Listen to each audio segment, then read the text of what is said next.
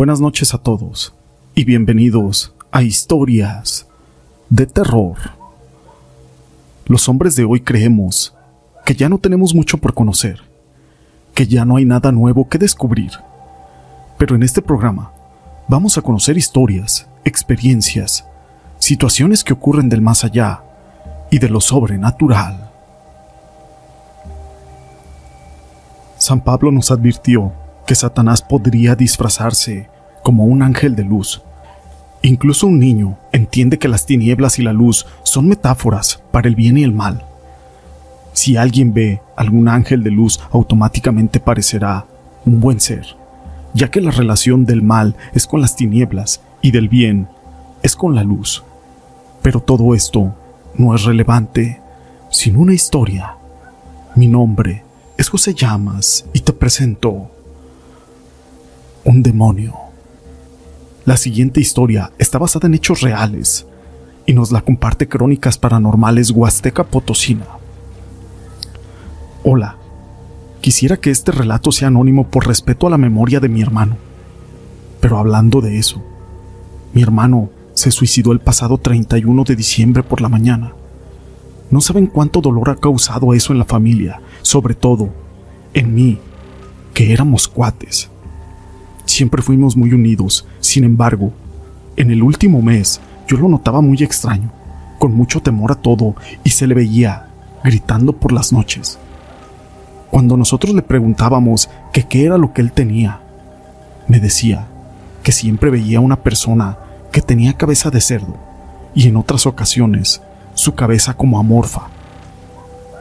Desde el inicio de su comportamiento fui notando varias cosas de él. Era como si, poco a poquito, se fuera desprendiendo su alma de su cuerpo hasta quedar prácticamente en alguien irreconocible. Lo sé porque vivíamos juntos él jamás tomaba, ni siquiera se drogaba. Sus amigos eran muy escogidos y siempre estuvieron en el buen camino. Eran muy sanos, hasta que empezó todo dolorosamente. El 28 de diciembre, como de costumbre, se despertó gritando y diciendo que veía a un ser, el cual voy a omitir el nombre, porque investigando me di cuenta de que era un demonio de una legión. Cuando lo vi, al despertar me dijo que era un ser que intentaba abusar de él, lo quería violar, que le arañaba la espalda y que sacaba su lengua, y le decía cosas en otro idioma, pero le preguntaba cosas, y mi hermano solo me decía que tenía mucho miedo. Cuando toqué el tema de ir a la iglesia, se me quedó viendo, y vi que en sus ojos poco a poco salían unas manchas rojas. Eran como unos coágulos de sangre, hasta que sus ojos quedaron completamente muy rojos llenos de esos coágulos, y me contestó que no era necesario. Así que lo llevé al doctor, a Ciudad Valle, y solo le dieron tratamiento para sus ojos, lo cuales fueron solo unas gotas. Los doctores no encontraban nada deficiente en él, así que también le dieron complejo B12. Ya de regreso a la casa, se vino muy silencioso todo el camino y iba sollozando, y hasta que íbamos entrando al pueblo me dijo que quería ir al cementerio para ver a mis padres. Eso me pareció algo muy extraño, porque era ya muy noche. Pero como sea, fuimos al camposanto. Al llegar, se bajó corriendo y se adelantó, así que yo corrí atrás de él. Estaba completamente destrozado frente a la tumba de mis papás, diciendo que él ya no quería tener una vida así. Después de esto se tranquilizó y regresamos a la casa. Al entrar, yo sentí algo muy extraño. No era el ambiente que siempre había en la casa, y como siempre tengo flores en la mesa, esas flores estaban marchitas a pesar de que las había cortado por la mañana y tenían suficiente agua. Entonces mi hermano se metió a su cuarto y me dijo que quería estar solo. Yo le hablé a una amiga que es psicóloga y no pudo atenderlo porque era antiético en su profesión atender a alguien que ella conociera y como nos conocía, nos recomendó a alguien de Comoca.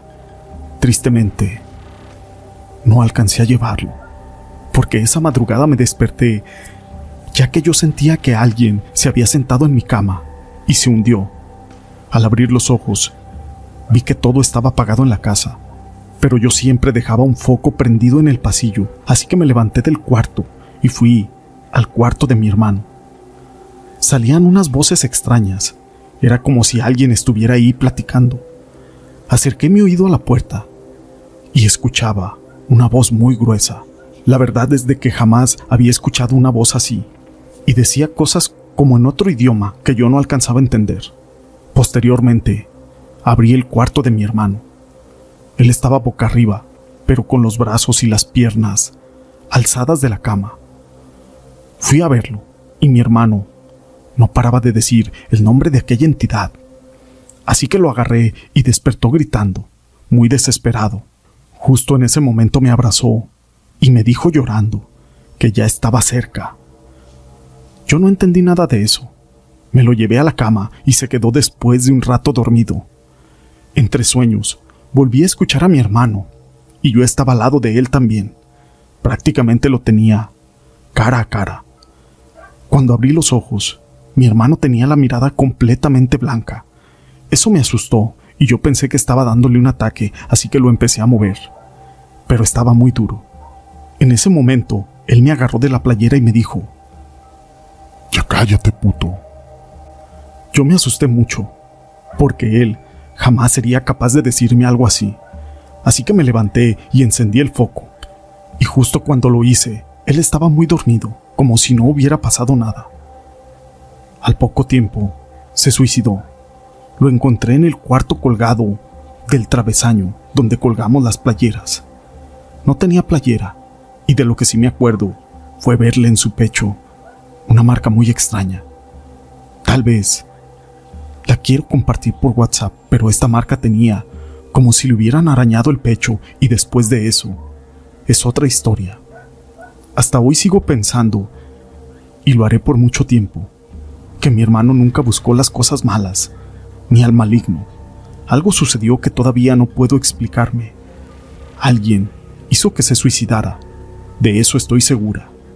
Ese hombre no era mi hermano, de eso estoy segura. Alguien o algo lo incitó para que él se suicidara o tal vez estaba poseído. Esta historia la quise compartir con ustedes.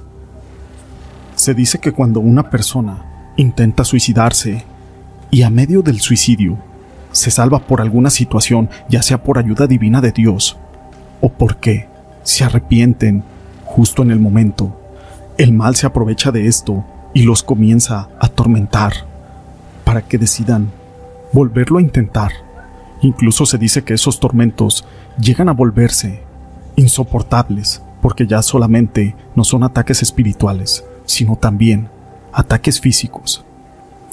Esta historia la quise compartir con ustedes. La siguiente historia es anónima. Esto me pasó cuando tenía como 12 años. Mi mamá vendía quesadillas en el módulo 27 de la Ruta 100. Ese día había caído una tormenta. Bueno, pasó la tormenta y el cielo quedó muy limpio. Se veía una luna hermosa. Ese día mi mamá y mi hermano y yo, ya después de vender, nos íbamos a la casa en un triciclo.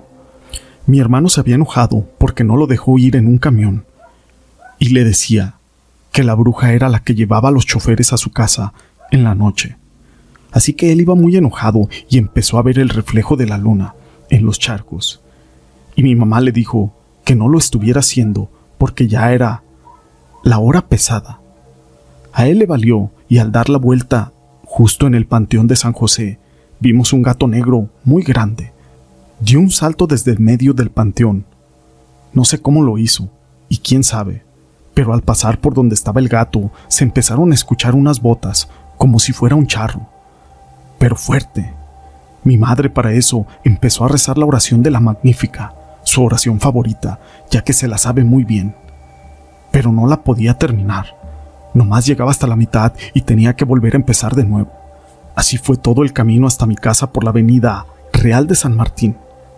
Mi hermano estaba que se moría de miedo. Hasta que llegamos a mi casa, yo entré primero, mi hermano después y mi mamá entró al final. Y ya cuando ella entró a la casa, pudo terminar esta oración de la magnífica y en eso se oyeron unas carcajadas que hasta el día de hoy, de solo recordarlas, me pone los pelos de punta. Estas historias las quise compartir con ustedes. Si te han gustado, déjame tu pulgar arriba. No olvides en dejar tus comentarios. Y gracias por ser parte de este canal.